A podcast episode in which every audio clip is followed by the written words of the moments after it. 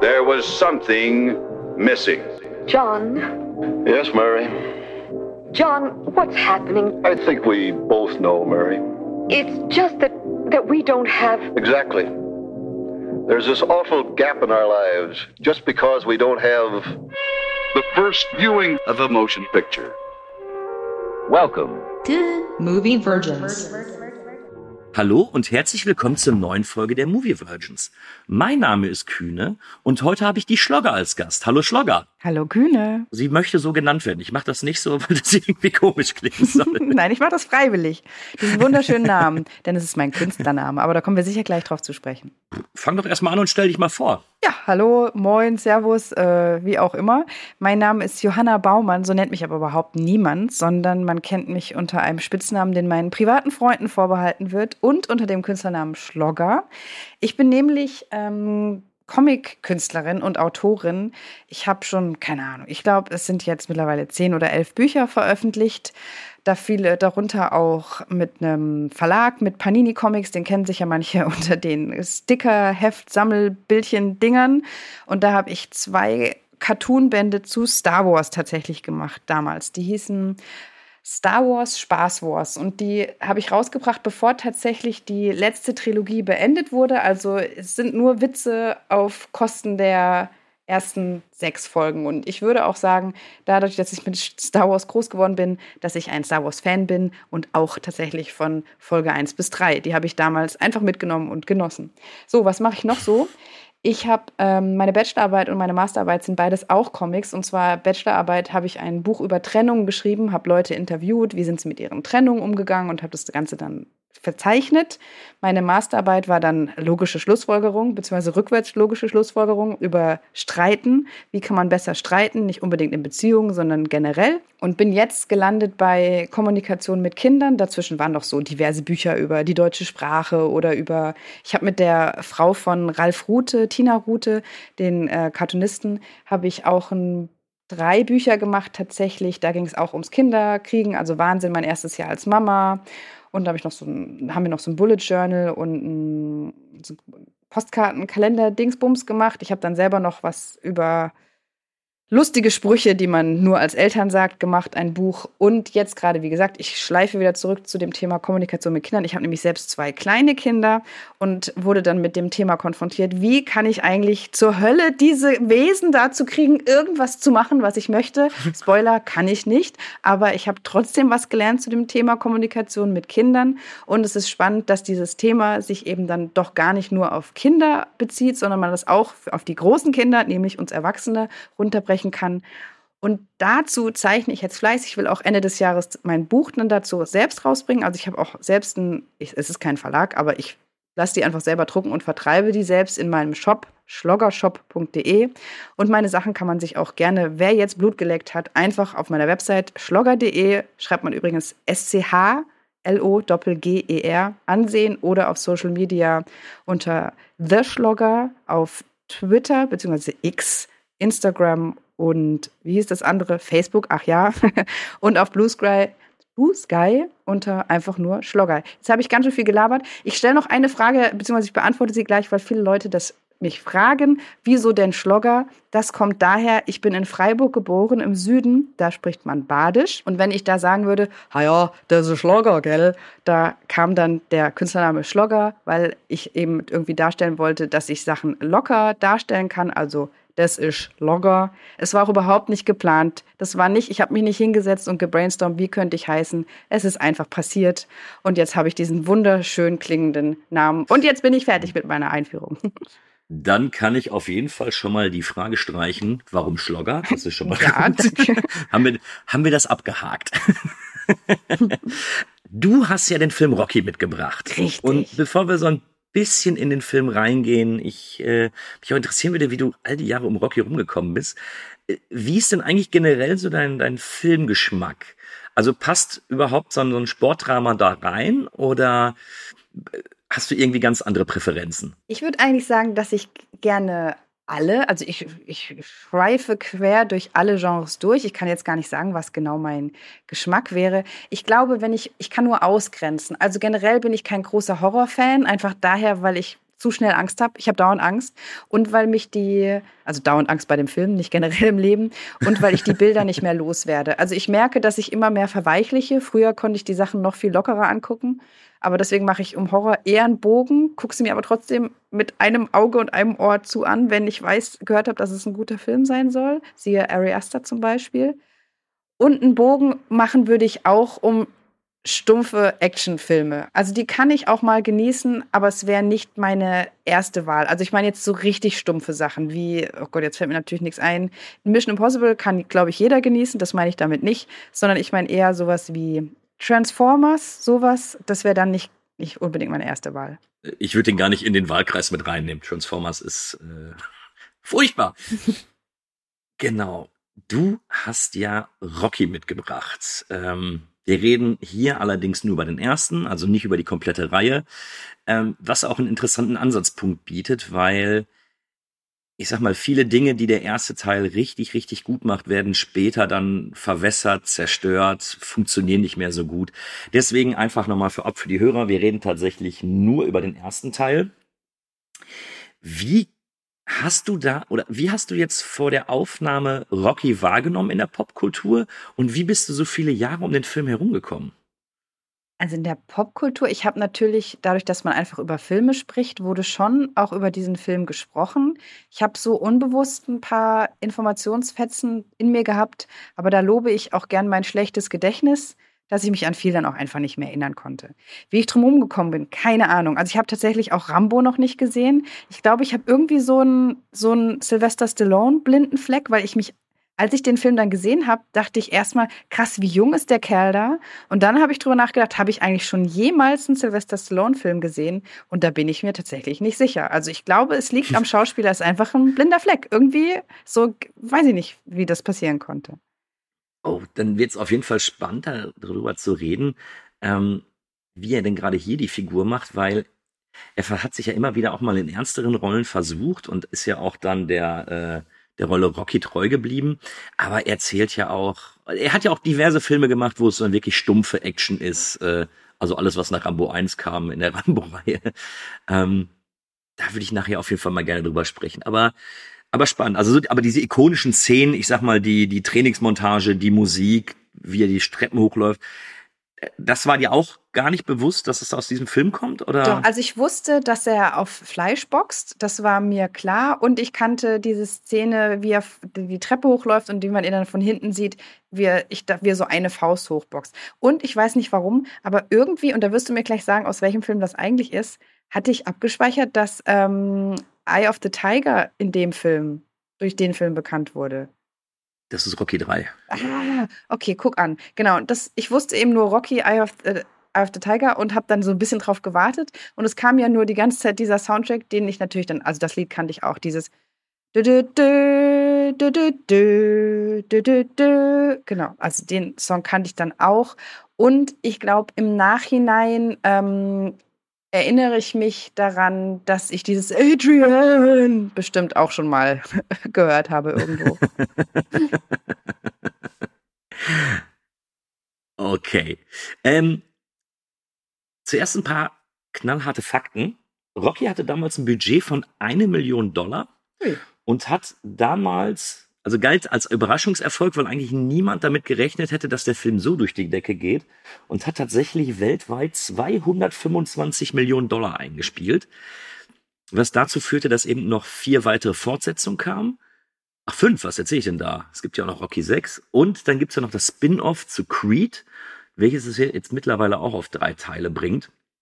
Also man kann schon gerade im, im Bereich Sportdrama, aber generell auch im Bereich Film von einem ganz, ganz großen Filmklassiker sprechen. Wir haben im Vorfeld nicht drüber gesprochen. Aber mich interessiert natürlich, wie hat dir der Film gefallen?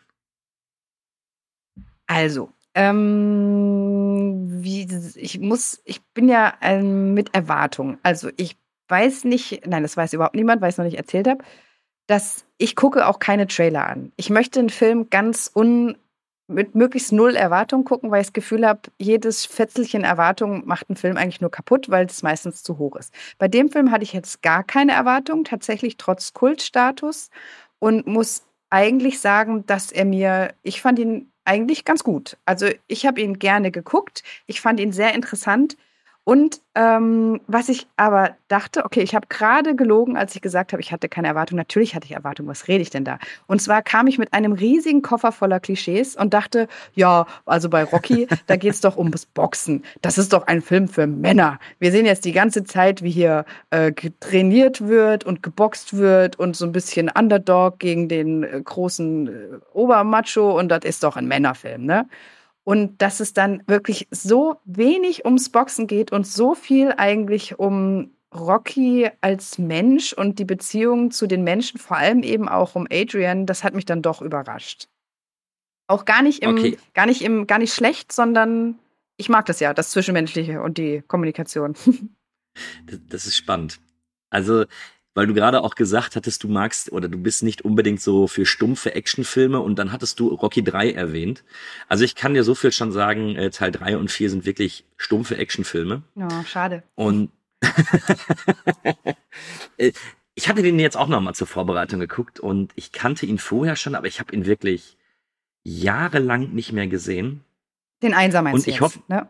den ersten, den mhm. ersten, nee, die ganze Reihe sogar. Ah. Und ich bin mir jetzt auch noch so gar nicht so ganz sicher, wie ich den bewerten soll tatsächlich. Ich hoffe, nach unserem Gespräch kann ich das ein bisschen besser einordnen. Ich persönlich finde ihn sehr gut, ähm, habe aber ein paar Dinge, die ich einfach noch mal so ein bisschen aufarbeiten würde, weil was mir jetzt bei der Sichtung aufgefallen ist, ist genau das, was du sagtest. Ich habe den auch früher für, für einen richtigen klassischen Boxfilm gehalten und in meiner Erinnerung ging der Schlusskampf auch ewig lange und aber es geht ja relativ wenig ums Boxen. Ja, also der Schlusskampf, also der Film ist ja zwei Stunden lang ungefähr und der Kampf ja. ist eine Viertelstunde? Äh, nicht mal, nicht mal. Nicht Sieben mal? Minuten geht das Ende, glaube ich. Okay. Ja, und, und ja, hm. ja. Ja, such du ruhig, genau. Ähm, ich finde es eben spannend, wie der Film eigentlich alle Erwartungen, die auch in den ersten fünf bis zehn Minuten schon aufgebaut werden, irgendwie doch unterwandert und jetzt muss man dazu sagen, das Originaldrehbuch ist tatsächlich ja von Sylvester Stallone geschrieben worden. Ja, genau, das hat mich auch überrascht. Es stand ja an den, in den, äh, stand ja am Anfang direkt da. Genau, also es ist auch so, dass er viele oder er hat lange versucht, das zu verkaufen. Und das, als dann die ersten Studios dann darauf aufmerksam geworden sind, äh, wollten die das auch für viel Geld kaufen. Aber er hat ja vorher so in so, ich sag mal, in so Schmuddelfilmchen mitgespielt. Pornos. So der, Italien, der italienische Deckhengst beispielsweise. und, ähm, Italian Stallion. Okay. Ach, übrigens, ich habe den Film auf Englisch geguckt. Ich weiß, das ist nicht die feine Art bei so alten Filmen, weil man die wahrscheinlich ähm, damals eben auf Deutsch geguckt hat und eben dann auch irgendwie in, dann in, in, die Geschichte, in die Lebensgeschichte auf Deutsch mitgenommen hat. Aber ich dachte mir, wenn ich ihn schon gucke, dann gucke ich mir auf Englisch an. Das heißt, ich kann auch jetzt nichts zu der deutschen Synchro sagen. Äh, das können wir komplett außen vor lassen. Also ich habe ihn jetzt auf Deutsch geguckt, weil ich ihn damals eben auch auf Deutsch gesehen habe. Hätte ich auch, wenn ich ihn mal gesehen hätte, genau. und er hat eben ewig lange gebraucht, um das zu verkaufen und seine, als dann die Studios dann immer wieder neue Angebote abgegeben haben, hat er ja auch ganz klar gesagt, ihr bekommt das, aber nur, wenn ich die Hauptrolle spiele. Hm. Was ja am Ende des Tages für ihn absoluter Glücksgriff war, weil danach ging ja dann seine Karriere richtig los. Ähm, und das Drehbuch wurde ja auch noch für den Oscar nominiert. Hat es leider nicht gewonnen, obwohl Rocky ja insgesamt drei Oscars bekommen hat. Für besten Film, beste Regie und bester Schnitt. Mhm. Ja. Ja, aber. Ah, ja, aber, okay. Ist er, ich frage mich dann, ist die Rolle Rocky, soll die so gespielt werden oder wurde sie so gespielt, weil es Silvester einfach nicht besser, besser konnte? Und ich glaube, das ist direkt der Punkt. Ich glaube tatsächlich, dass sie so gespielt worden ist, weil ich habe bei dem Film die ganze Zeit das Gefühl, wir, wir verfolgen ja eben äh, äh, Rocky Balboa und er ist ja ein sehr einfacher Mensch. Ähm, ich sag mal, er ist mit, mit Intelligenz jetzt nicht ganz so sehr gesegnet wie vielleicht manch andere. Und weiß das auch. Und ist sich dessen bewusst er ist sich dessen bewusst, also das thematisiert er ja auch später, mhm. gerade ähm, in Gesprächen, wo er sagte, ja, äh, nö, das kann ich aber ganz gut und ähm, ich glaube, das ist ihm bewusst und ich glaube tatsächlich, dass die Rolle genau so angelegt war. Aber jetzt im Nachhinein gut, ich kenne es nur mit Sylvester Stallone, aber da muss ich wirklich sagen, es passt auch wie die Faust aufs Auge so ein bisschen, weil hm. Nicht böse gemeint, es ist ein super durchtrainierter Mann, aber er, er wirkt so mit den ganzen Gestiken, die er da macht und mit seiner Mimik wirkt er schon leicht dümmlich. Und ich finde, das passt einfach super auf diese Rolle drauf. Es war tatsächlich so, ich habe jetzt mit ein paar Leuten über den Film gesprochen auch. Und zwei Leute haben unabhängig voneinander ähm, im Zuge des Films auch die Netflix-Serie Liebe im Spektrum genannt. Ähm, wer die nicht kennt, da geht es eben um Beziehungen und Liebesinteressen über Menschen, die eben im Spektrum sind, also im Autistenspektrum. Und die hatten sich dann beide rückblickend an dass der Film und beziehungsweise Adrian und Rocky sie so ein bisschen an ein Paar, was auch in dieser Serie hätte mitspielen können, erinnert gefühlt. Weil beide, und das hätte ich, also ich wusste, glaube ich, dass es Adrian gibt, aber mir war nicht klar, dass sie auch so schüchtern oder ein bisschen anders, ein bisschen zurückhaltend ist. Und es ist ja schon extrem, wie beide da, wie beide sich da verhalten. Das war auch schon für vielleicht generell so geschrieben ungewohnt oder auch für, für einen modernen Zuschauer ungewohnt? Von wann ist denn der Film eigentlich? Weil er äh, spielt von ja. 1976. Also er spielt ja in den 70ern. Also er ist auch aus den 70ern. Okay, ja, genau. krass. Okay. okay. Also ich kann so viel sagen, ich kann mir nicht vorstellen, dass es bei äh, der Adrian-Darstellerin, bei Talia Shir, Unvermögen war, weil sie hat vorher ja auch im Paten mitgespielt und war da wirklich hervorragend. Und ich glaube tatsächlich, das Drehbuch hat das genauso vorgesehen. Also, was ich eben sehr spannend finde und was mir gar nicht so bewusst war, diese, dieses Philadelphia, wo es eben spielt und wo dann eben auch äh, Rocky seine, in Anführungsstrichen, seine Hut hat, das ist ja sehr einfach. Das ist ja, ich sag mal, da gibt's nicht, da gibt's nicht viele Lichtblicke. Und ich glaube auch, dass die Leute, die da wohnen, eben sehr von sehr einfach sind, wenig zur Verfügung haben und eben auch möglicherweise in einem Milieu aufwachsen, was den Leuten nicht zwangsläufig gut tut. Und deswegen finde ich, passt das so enorm gut. Und ich muss sogar sagen, es ist ja diese klassische Underdog-Story, die später boah, ein, zwei, eintausend Mal verfilmt worden ist oder so. Mhm. Aber hier ist es eben bei den, bei ganz vielen Underdog-Geschichten, dann ist es jemand, so ein Aufstrebender, der sagt, ah, ich will es schaffen und wenn ich mich reinhänge und ah, und ich finde es hier fast schon erfrischend, dass ich eben jemanden habe, der da reingeschmissen wird, der ja auch, also Rocky lehnt ja auch irgendwann diesen Kampf ab und sagt auch für sich so, oh nee, das ist mir zu groß und das will ich nicht. Und ich glaube, ihm ist die Tragweite dessen gar nicht so bewusst, welche Chance er da überhaupt bekommt. Und das finde ich ist ein äußerst spannender Ansatz an dem Film.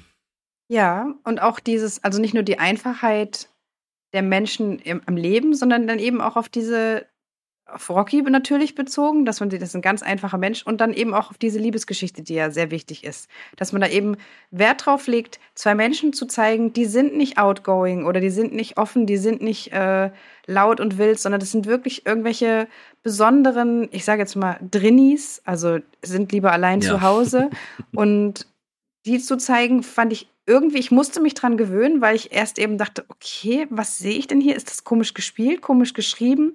Oder nee, ich nehme jetzt einfach an, das sind einfach zwei, beziehungsweise sie ja noch ein bisschen mehr, zurückgezogene Menschen, die sich vielleicht auch eine Schutzhülle zugelegt haben. Und man merkt ja richtig, wie die zwei zusammen dann offener sind als vorher. Also, dass sie, es ist irgendwie schön, das auch zu sehen, wie die sich gut tun und dass sie sich, dass sie sich freuen, sich zu haben und sich dann da öffnen. Das war ein sehr schöner, schöner Teil des Films.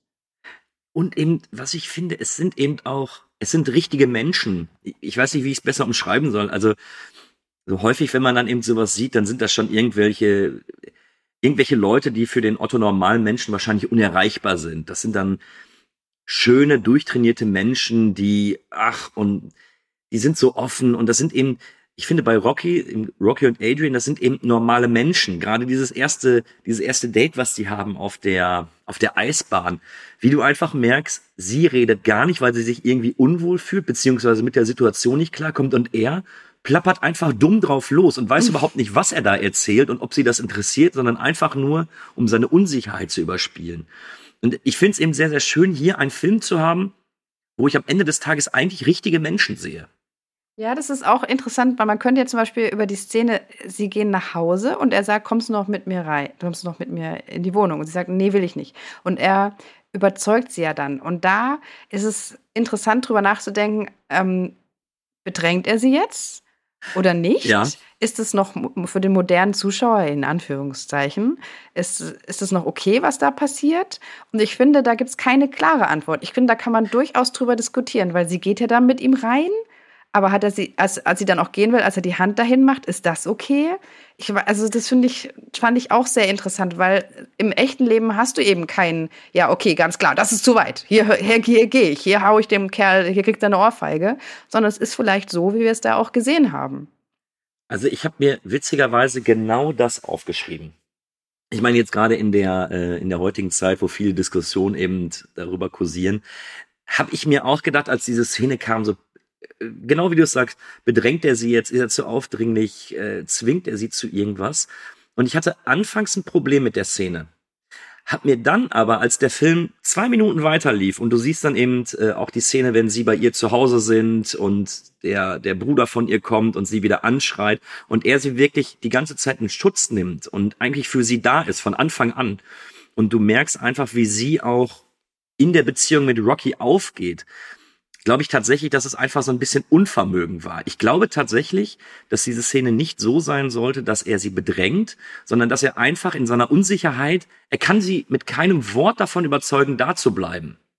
Weil ihm einfach die Worte dafür fehlen, weil er vielleicht gar nicht, äh, gar keinen Ideenansatz hat, was er ihr jetzt sagen soll, dass sie da bleiben soll und das dann eben auf diese Art und Weise macht. Aber ich glaube, das ist in keiner Sekunde böse gemeint. Ja, also klar, man weiß es vorher nie und es sieht so aus, als hätte sie das gebraucht, um sich öffnen zu können, sozusagen, weil sie eben keine Erfahrung oder schlechte Erfahrung gemacht hat. Kann man natürlich pauschal, nicht pauschalisiert beantworten, aber in ihrem Fall scheint es äh, der richtige Weg gewesen zu sein. Man sieht ja auch, sie küssen sich ja dann und Genau. beide gehen ja dann voll drin auf in diesem Kuss. Ich glaube, das ist es nämlich, weil wenn man irgendwie nur den, den Anz das Anzeichen gehabt hätte, dass sie das nicht möchte, dass sie sich dagegen wehrt oder so, wäre ich voll auf deiner Seite. Ich glaube, dann, dann gibt's die Diskussion auch gar nicht. Dann, dann hätte ich direkt gesagt, nee, das ist schon mh, aus heutiger Sicht nicht mehr so gut zu gucken. Aber ich glaube, dass beides einfach so unsichere Personen sind, dass beide einfach gar nicht wussten, wie gehe ich in dieser Situation damit um und was mache ich denn jetzt überhaupt damit? Ich meine, die Frage stellt sich auch wirklich, wenn man die Rolle von Adrian sieht, hat sie vorher tatsächlich schon mal einen Mann gehabt? Also laut Pauli, also ihrem Bruder, nicht. Aber wir wissen es nicht. Nee, also, Nee, er sagt ja, deutet er einmal an, dass sie Sex hatte. Ja, das sagt er ja. äh, aber mit Rocky. Meinst du mit, ach so, okay, was? Okay, Ja, ja, er sagte ja, äh, wegen dir ist meine Schwester keine Jungfrau mehr. Ah. Oder ist sie überhaupt noch eine Jungfrau? Ey, und da können wir auch gleich über, über Pauli sprechen. Dieser Film macht Pauli so, das, er heißt Pauli, ne? Der Ja. ist so ein Arschloch, so ein unsympathischer, egozentrisches Arschloch und in dem Film wird er auch nicht bestraft. Also da könnte man drüber auch kurz überreden.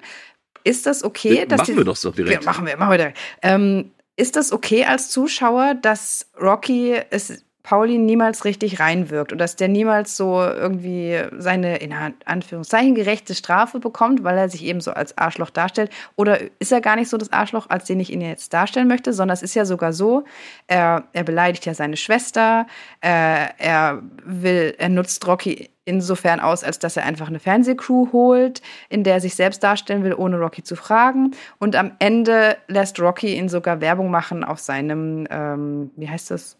Seinem Mantel? Äh, Bademantel. Bademantel heißt das so? Boxmantel? Weiß ich nicht. Ich bin überhaupt nicht im Thema Boxen drin. Also in dem Mantel, Box. Bade, komm, bleib mal bei Bademantel. Ja, genau. Und da ist eben die Frage, soll das dann, ist es einfach der Film, der eben auch einfach ist? Und, oder soll es uns eben zeigen, dass Rocky wirklich niemand ist, der, also er versucht schon, den Kontakt zu vermeiden, wahrscheinlich mit Menschen, auf die er keinen Bock hat.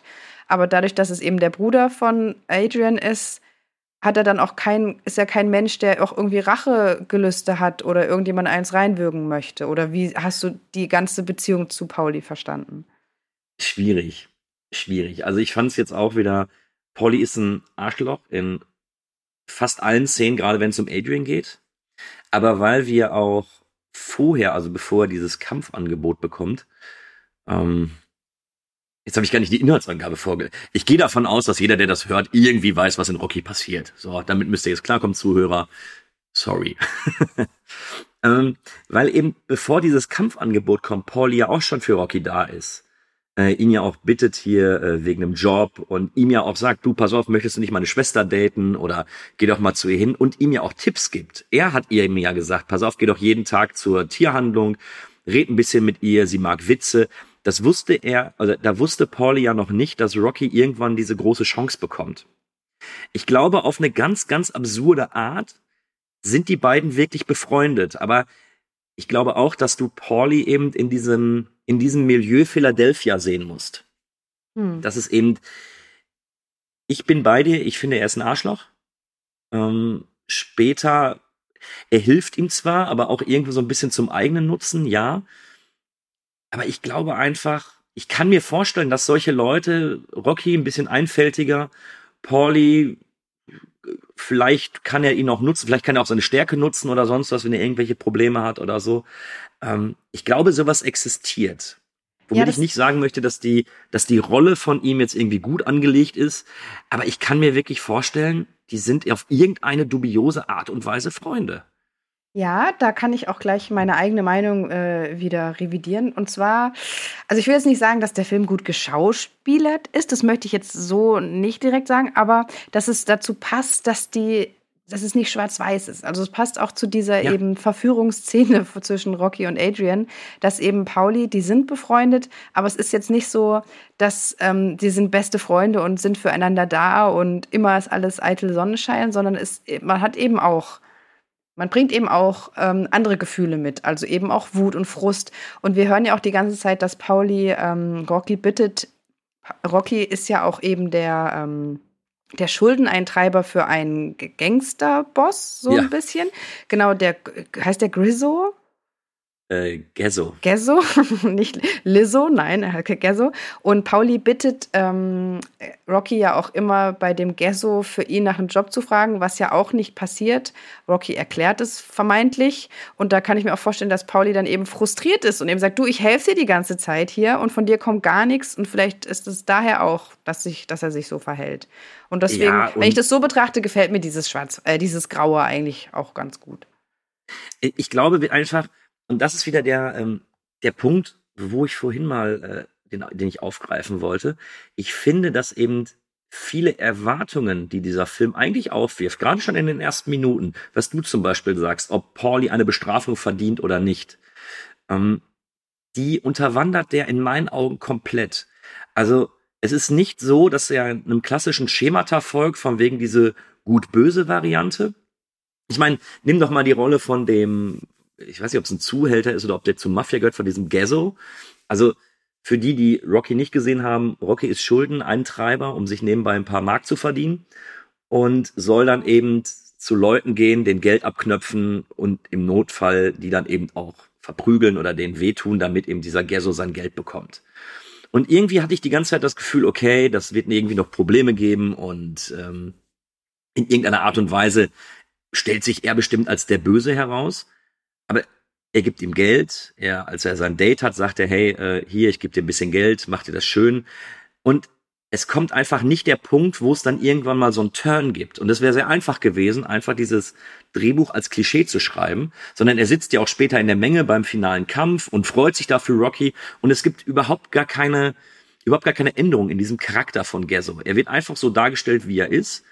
Und Ähnlich ist es, glaube ich, auch bei Pauli. Das ist einfach ein kurzer Ausschnitt aus dem Leben von denen, die wir kennenlernen. Und da ist eben nicht alles so, dass jeder Böse zwangsläufig bestraft wird oder jeder Böse auch zwangsläufig so böse sein muss, wie wir uns das eben äh, als Filmkenner oder sowas dann vorstellen. Vielleicht ist es da ähm, deswegen besonders erfrischend, wenn man mehrere Filme gesehen hat, weil, also du kennst ja sicher Chekhovs Gun. Ja.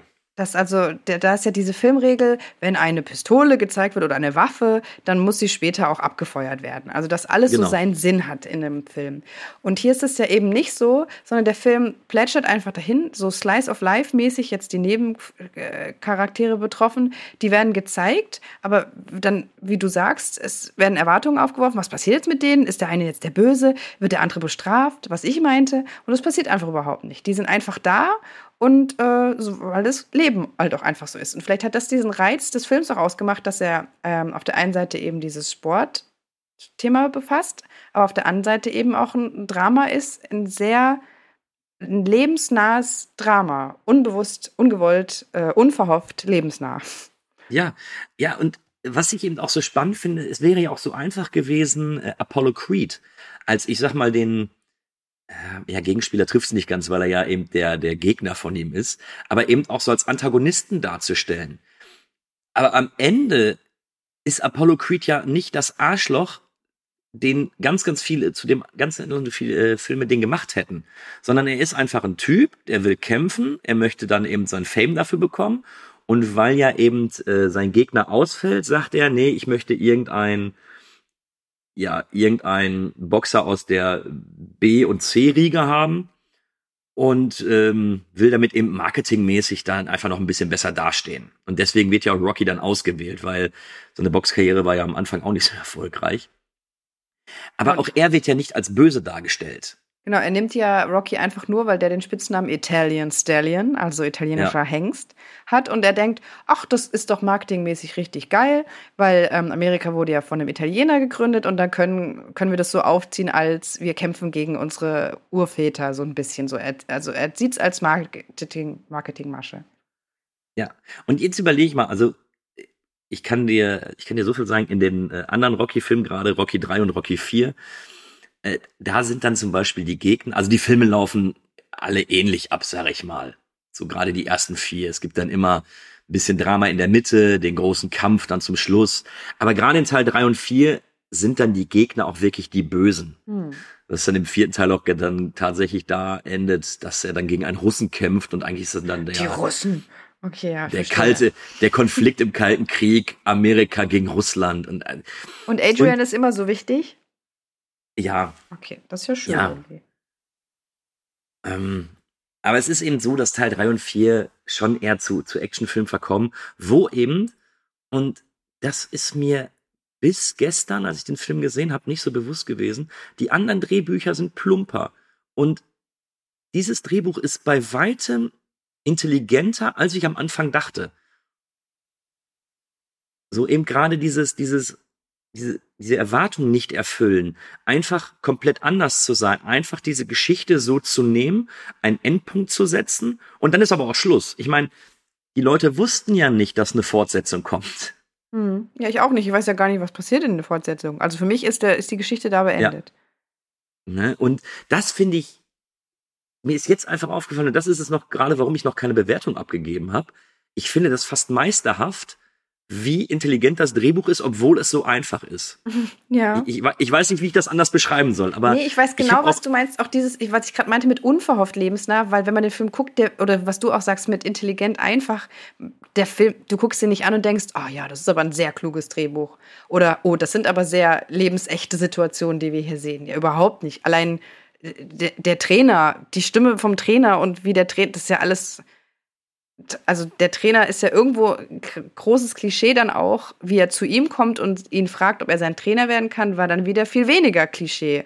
Und wie, da ist so, das entsteht in einer, also der, der sein Trainer wird, ich weiß seinen Namen gerade nicht, kommt zu Rocky nach Hause. Mickey. Mickey, genau, und bittet ihn, hallo, äh, kann ich bitte dein Trainer werden? Und da haben die, die haben aber so eine lange Geschichte, dass Rocky es eben überhaupt nicht will. Und Mickey ist schon eigentlich fast auf der Straße unten, als Rocky dann eben sich traut zu reden und man sieht ihn so durch eine Tür durchschreien. Das, das war wieder dann, also abgesehen, ich habe jetzt die Trainerrolle Mickey so als Klischee dargestellt, aber diese Situation, die war dann irgendwie wieder sehr, ach süß, das ist jetzt irgendwie so, so könnte es im echten Leben auch passiert sein. Man traut sich nicht, was zu sagen, man versteckt sich auf dem Klo, wartet, bis der Mensch gegangen ist und dann erst redet man mehr mit sich selbst und merkt dann aber, ach, der hört ja doch, ach, irgendwie war das, die Szene fand ich dann auch ganz nett.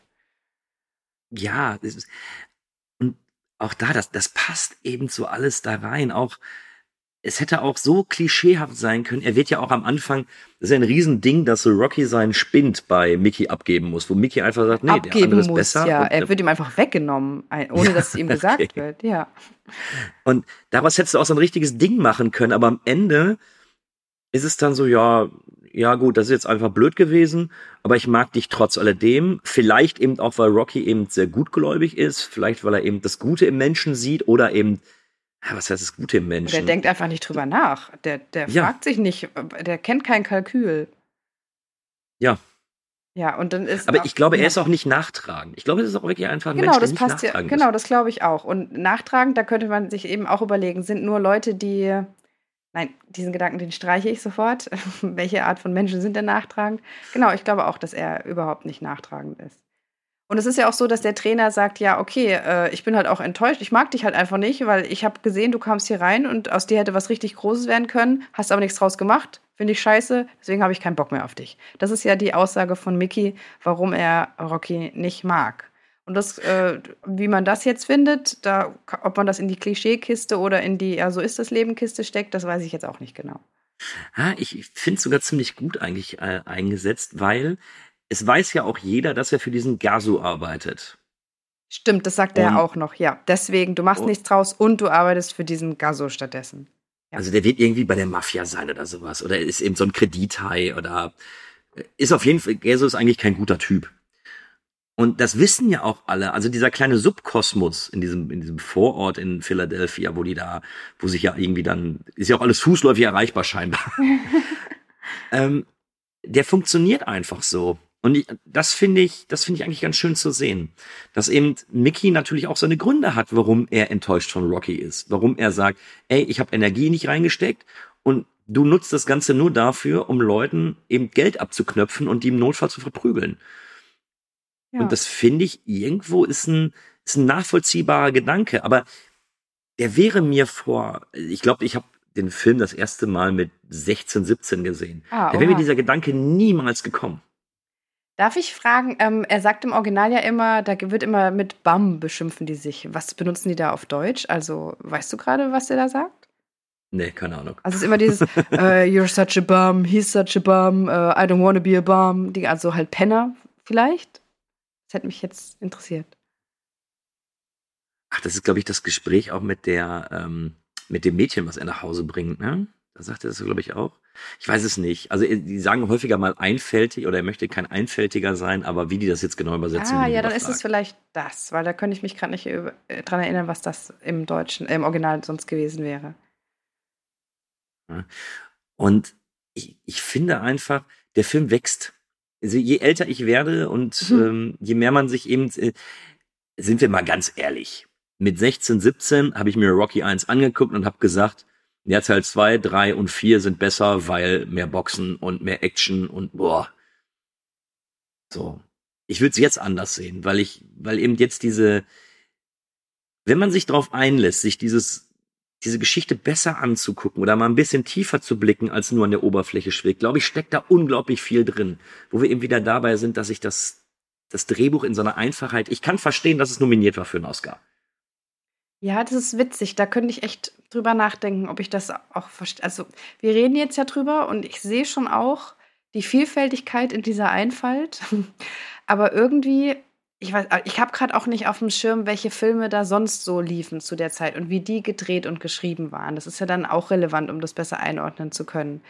Und ich, dieses einfach Schrägstrich intelligent ist echt total spannend, ähm, ob das jetzt eben einfach oder intelligent ist. Ja, genau. Mehr, kann ich da eigentlich gerade nicht, nicht zu sagen. Das, das passt nämlich auch.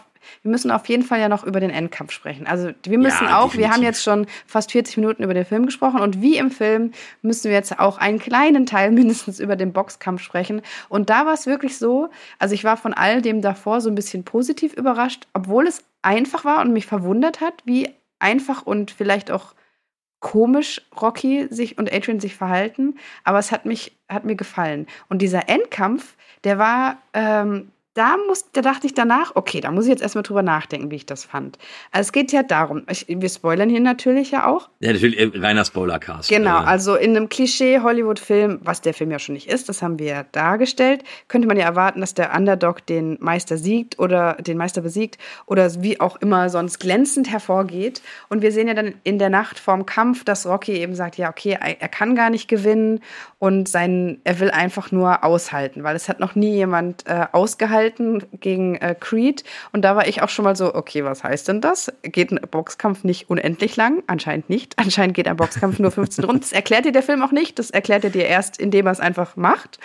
Und ähm, das passiert dann auch. Also wir sehen dann diesen Boxkampf, der, wie du gesagt hast, sieben Minuten dauert, in dem ähm, beide sich ordentlich auf die Fresse bzw. in die Rippen hauen und endlich auch mal Rockys Nase gebrochen wurde, was er gesagt hat, er hat doch niemand meine Nase gebrochen. Und dann, in dem auch Creed merkt, okay, mein Gegner hier, der will hier wirklich was. Der denkt nicht nur, dass es, der hat nicht gecheckt oder denkt nicht, dass es ein Marketing-Gag, sondern der denkt wirklich, dass es ein Kampf. Und dann endet der Kampf nach sieben Minuten damit, dass eben keiner den anderen K.O. geschlagen hat.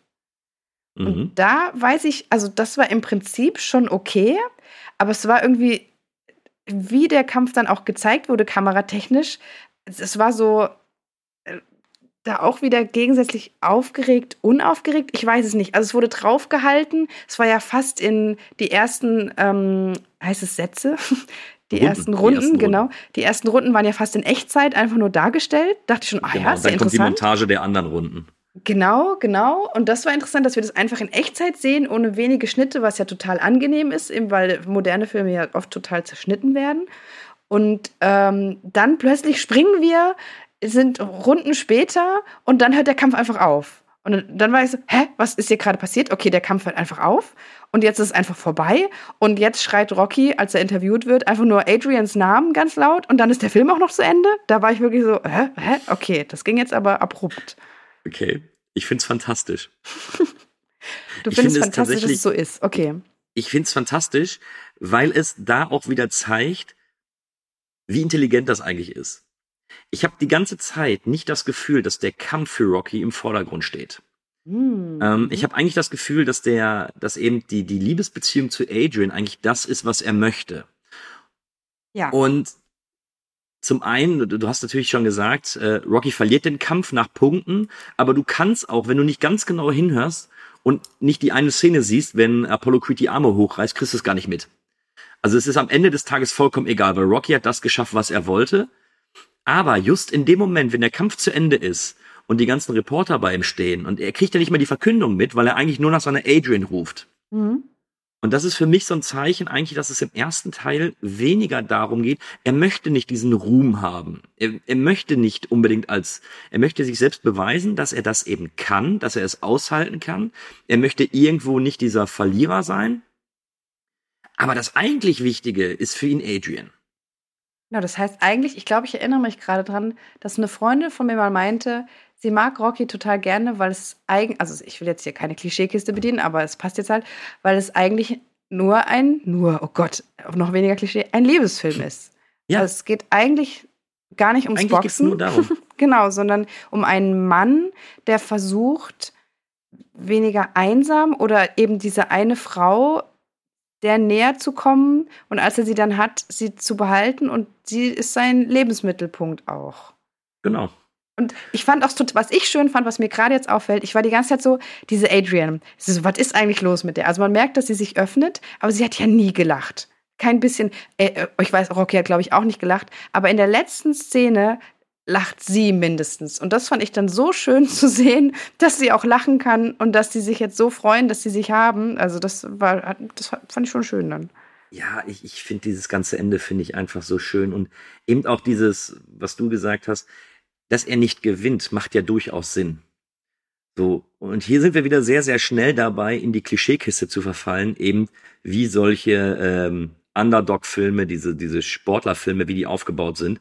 Da kommt irgendjemand an, der vorher mehr eine Niete war, aber den amerikanischen Traum lebt und natürlich dann gewinnt gegen alle, gegen alle Leute, die das, ähm, die daran nicht geglaubt haben und und und.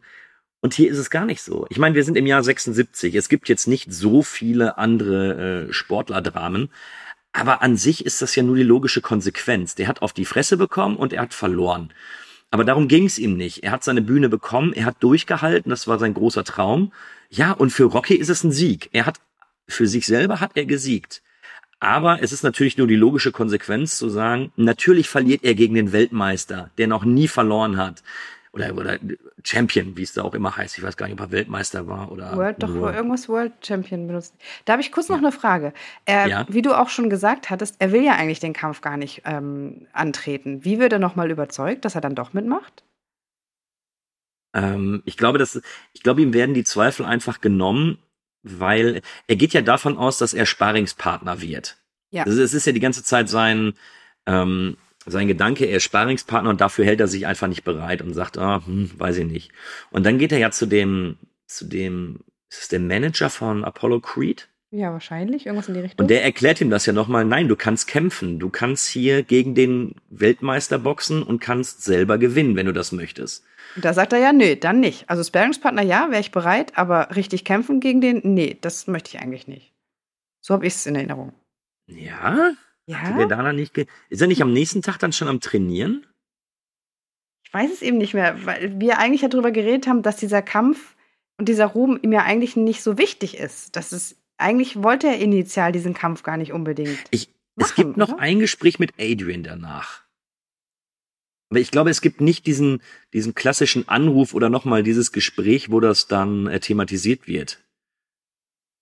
Mhm. Ja, blöd, dass wir uns da jetzt nicht dran erinnern. Es, danach kommt ja gleich, dann gucken sie sich zu Hause diese Konferenz mit ihm an, wo er auch nur sagt, kann ich meine Freundin grüßen? ja, Und, klar. oder war das die Prämie? Sollte der nicht eine Prämie bekommen? Also, dass, dass ihm um Geld ging. Diese 130.000 bekommt er, oder 160.000? Ja, 150.000, glaube ich. Ja, vielleicht ging es ihm um die Prämie und dann hat er gedacht, da kann ich ein schönes Leben mit meiner Freundin. Ja, genau. Also es ist ja eben genau dieses. Er will ja aus, schlussendlich glaube ich, dass er den ganzen Film ja ausbrechen will. Ja, also er Also will aus, ja seinem, auch. aus seinem Leben. Ich meine, Ja. guck dir die Wohnung von dem an. Ich würde da nicht wohnen wollen. Ja, also so schlimm sieht die jetzt auch nicht aus. Ja, ich meine, das Schlafzimmer ist im Wohnzimmer und die Küche ist auch im Wohnzimmer und eigentlich ist es nur ein Wohnzimmer. Äh, Und eine Toilette, ja, gut. Ja, gut, okay. in der er sich verstecken kann, wenn Gäste da sind, auf die er keine Lust hat. Ich warte einfach hier, bis alle weg sind. So ein richtiger Drini eben, genau. Nee, also wahrscheinlich war es das Geld, ja. Ja, das fände ich überzeugend, dass er einfach sagt, okay, ich will das nicht, ich will nicht im Fernsehen sein, ich möchte nicht im Rampenlicht stehen, ich möchte nicht irgendwie unterm Seziermesser stehen, weil das merkt man ja, dass ihm das unangenehm ist. Das sagt er auch, er sagt ja irgendwann, ah, ist mir doch scheißegal, was ich da im Fernsehen gemacht habe und gibt dann später Adrian gegenüber zu, weißt du noch, was ich darüber gesagt habe? Doch, ich finde das eigentlich, mache ich mir da schon Gedanken drüber. Er ist eigentlich jemand, der möchte, wie gesagt, der möchte nicht nach in, in der Öffentlichkeit stehen. So habe ich ihn verstanden. Genau. Und deswegen schert er sich auch nicht drum, was die Leute ihn dann fragen danach. Oder auch vorher. Man merkt ja schon, der ist nicht unbedingt unbege der, der telegenste von seiner Sprachgewalt her. Sondern es geht ihm eigentlich nur darum, wo ist meine Freundin? Hier, ich grüße dich, ich grüße sie. genau. Ach, ich, schöne. Und wie gesagt, auch, dass dieses abrupte Ende dann ist, wenn er sie dann endlich im Arm hat. Und, ach, Ja, das schön. passt schon, das stimmt. Ich war nur so von diesem Kampf überrascht. Das war so ungewohnt für mich, für mein Auge einfach, das zu sehen. Und dann, dass der plötzlich vorbei war und dass ich auch keine Ahnung von, von Boxkämpfen hatte und dann wird man da so hingeworfen und es ist, ja, es passt zum Film, wie du sagst, auf jeden Fall. Hm, Ich kann dir so viel sagen, tatsächlich in äh, Teil 2, 3 und 4 sind die, Box, äh, sind die Boxkämpfer de definitiv prominenter. Hm. Ähm, Ich weiß nicht, ob ich das so gut finde unbedingt. Ich mag den zweiten sehr gerne. Der Okay. zweite ist eine wirklich tolle Fortsetzung. Ähm, da hat er dann nämlich, äh, Apollo Creed sagt ja am Ende, das fand ich auch so geil, wenn der Kampf zu Ende ist und beide sich nur in den Arm liegen und sagen, es gibt definitiv keinen Rückkampf. Niemals, das, das machen wir nicht. Ähm, fand ich sehr schön. Aber im zweiten geht's dann eben genau darum, dass Apollo Creed damit dann nicht so klarkommt und ihn dann nochmal herausfordert. Damit, äh, damit sein Ruf wiederhergestellt wird. Ah ja, okay, aber er sagt ja eigentlich genau, es ist kein, äh, auf jeden Fall kein Rematch. Nein, also die, die entscheiden sich dann doch für ein Rematch. Aber der zweite hat noch den Vorteil, dass du eben dich auch sehr, sehr lange damit auseinandersetzt, wie Rocky jetzt mit diesem Ruhm umgeht, wie sein Leben mit Adrian weitergeht. Und der zweite, der ist noch sehr, sehr bodenständig. Der ist, Okay. der ist wirklich noch toll. Teil drei und vier verkommen, wie gesagt, zu kompletten Actionfilmen. Den fünften, den habe ich, glaube ich, einmal gesehen und vergessen und das war kompletter Mist. Der sechste ist auch noch erstaunlich okay. Aber Creed soll gut sein, habe ich gehört. Die habe ich leider nicht gesehen, die drei. Okay, ich habe nur vom ersten gehört, dass der gut sein soll. Deswegen wusste ich auch, wie der Gegner heißt. Weil ich dachte, ach, Creed, das Wort kenne ich. Den, äh, das ist mir ein Begriff. Nee, aber ich glaube auch, der Kampf selber, was, was mich an Rocky immer gestört hat, ist, ich finde es blöd, dass Rocky mir einfach ein komplett falsches Bild von Boxen gegeben hat. Ja? Ich dachte, in den Kämpfen ist richtig was los, weil Rocky kennt Deckung ja auch nicht. Der kriegt ja nur auf die Schnüss. Mhm.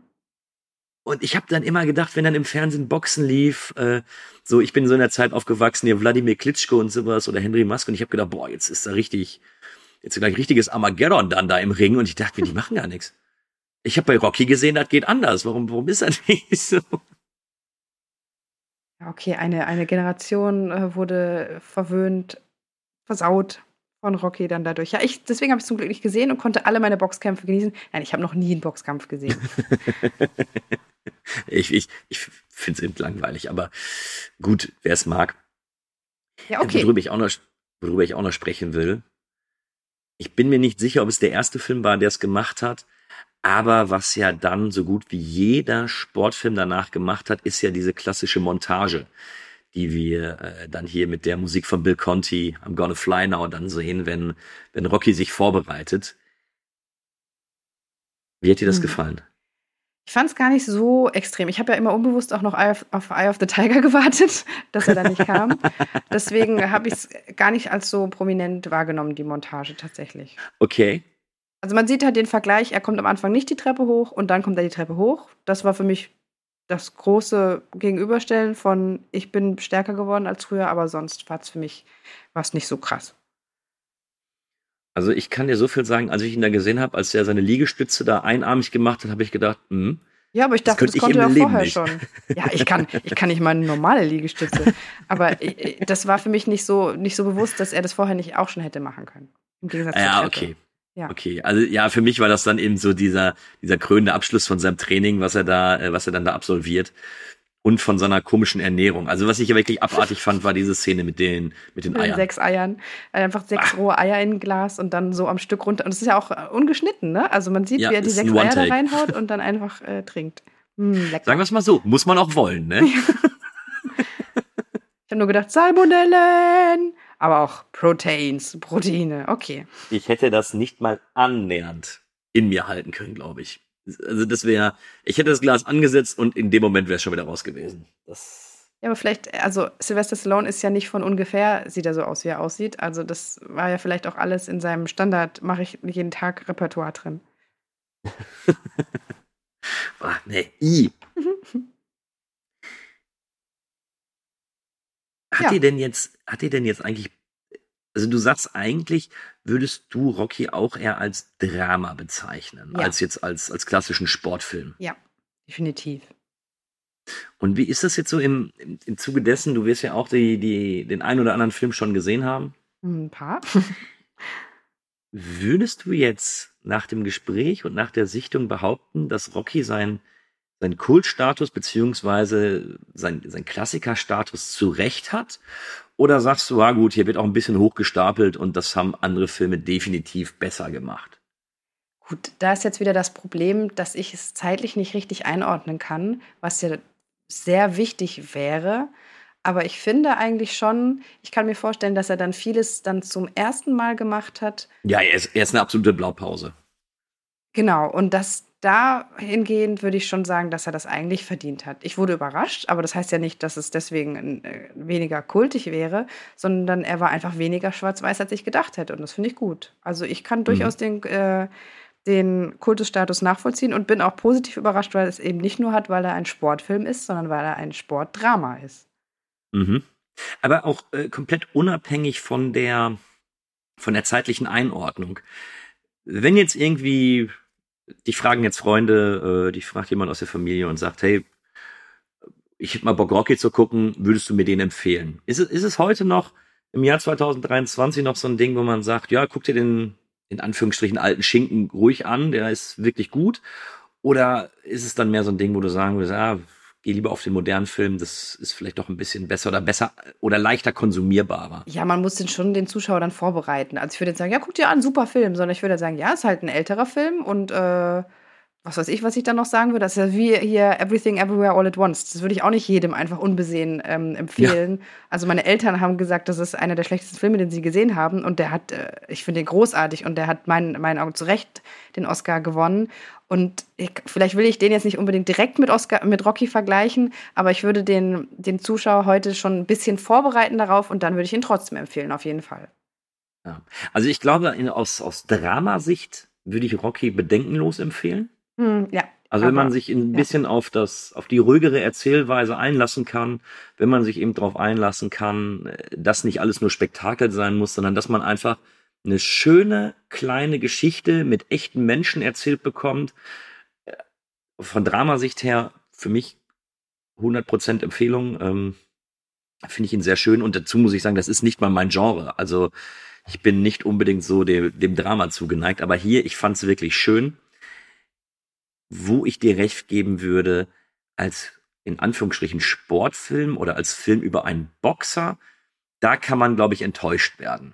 Also da ist Ja. es in meinen Augen, glaube ich, eher so, wenn man mit den Erwartungen da reingeht, ja cool, ich sehe jetzt einen Film, da geht's ums Boxen. Ich glaube, da musst du wirklich mehr in die Moderne reinschauen. Aber dafür ist die ganze Rocky-Reihe äh, vielleicht bis auf Teil drei und vier mal außen vor gelassen, nicht unbedingt für geeignet, weil die meisten halten sich eher mit dem, mit dem Dramateil auf, also eher mit dem Teil, wo es um die Figuren geht, wo es um die Person geht. Und erst zum Schluss kommt es dann eben zum Kampf, den ich aber jetzt auch noch, gut, wir reden von 1976, man hat manchmal gesehen, dass der Treffer nicht saß und der Kopf trotzdem nach hinten flog.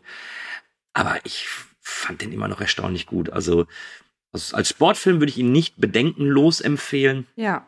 aber als Drama definitiv. So, und jetzt würdest du denn sagen, nachdem du jetzt den ersten Teil gesehen hast, hat er dir denn auch Bock auf die anderen Teile gemacht oder möchtest du den für dich so stehen lassen, wie er ist?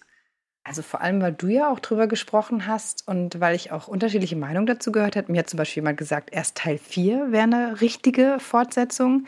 Würde ich auf jeden Fall mal reingucken wollen. Ich würde mir auf jeden Fall mindestens die Trailer angucken, um so ein bisschen ein Gefühl für die Filme zu bekommen. Und dann, wer weiß, je nachdem, wenn kein anderer Film davor auf meine Watchlist kommt, würde ich mir die auf jeden Fall auch mal einziehen. Klar, also ich bin jetzt nicht dagegen.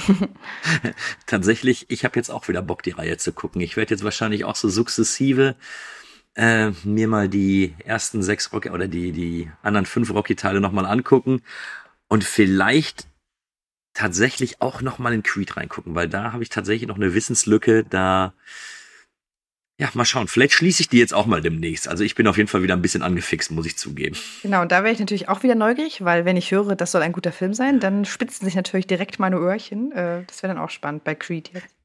Also ich werde dir Bescheid geben. Meine Empfehlung ist tatsächlich nach Teil 1, dann Teil 2 und dann Teil 6.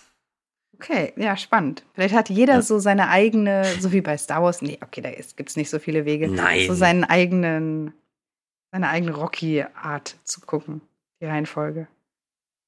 Na gut, doch bei Star Wars bin ich auch schon häufig angeeckt, muss ich sagen. Ich bin einer derjenigen, der Teil 8 wirklich gut findet und ähm, das stößt nicht auf ganz so viel Gegenliebe. Teil 8? ja, großartig. Okay, nein. Teil 7, ja. Teil 8, es war der Untergang des Abendlandes. Oh, oh, oh. Vielleicht müssen Ja. wir hier nach diesem Podcast nochmal eine Diskussion führen. Okay, Äh, ich nee, spreche auf jeden Fall ganz raus. Gut, dass wir vorher diesen, diese Aufnahme gemacht haben. oh Gott, wenn ihr nicht das vorher gesagt hätte, wäre ich wahrscheinlich disqualifiziert worden für dieses Gespräch. Das wäre natürlich auch blöd. Genau, ich lege jetzt sofort auf. Mit dir rede ich nicht mehr. Mist.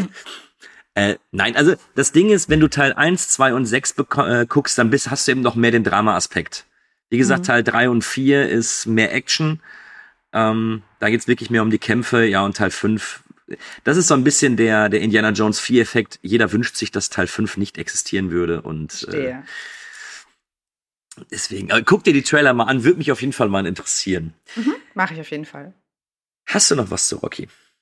Habe ich noch was zu Rocky? Nee, ich habe mir tatsächlich Notizen gemacht und die sind wir alle durchgegangen und alles abgehakt. Das freut mich auf jeden Fall zu hören. Es hat mir sehr, sehr viel Spaß gemacht, mit dir über den Film zu sprechen. Insbesondere, weil ich jetzt für mich sagen muss, ich habe den Film neu entdeckt. Ähm, ich finde ihn nicht ganz perfekt. Ich glaube, so zehn Minuten weniger hätten dem Film ganz gut getan. Und vielleicht auch noch so ein bisschen der innere Konflikt mit Rocky. Ähm, der kam ein bisschen zu kurz, dass er erst so eine Minute vor dem Kampf sagt, oh, ich weiß nicht, ob ich das schaffe und eigentlich will ich doch absagen. Da wäre vielleicht ein Stück mehr drin gewesen, aber er ist tatsächlich hervorragend und von meiner Seite aus, ich kann den Film tatsächlich nur empfehlen. Ja, und danke auch, dass ich diese Wissenslücke jetzt schließen konnte, ein, dass ich einen, äh, einen Grund dafür hatte, sie zu schließen. Ich weiß nicht, ob ich ihn sonst geguckt hätte und ich bin froh, dass ich es getan habe.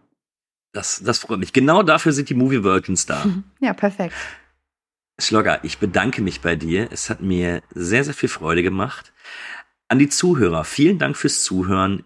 Wie es du immer sagt, ihr findet uns überall, wo es Likes gibt und ihr dürft uns auch gerne eins dalassen. Wir werden nochmal die Seite von Schlogger auch verlinken, damit ihr, wenn ihr daran danke Interesse schön. hattet, wenn ihr das spannend fandet, was, äh, ähm, über was sie so alles geschrieben hat, dass ihr euch das einfach mal anschauen könnt. Mir bleibt nur zu sagen, bis zum nächsten Mal und wie immer gebühren die letzten Worte meinem Gast. Ich sage schon mal Tschüss und bis zum nächsten Mal. Danke, lieber Kühne, danke Movie Break Team äh, und dass ich hier entjungfert werden durfte von Rocky und die letzten Worte sind natürlich Adrian, Adrian. We've done it. After all these years, The first viewing And it's all because of Kühne.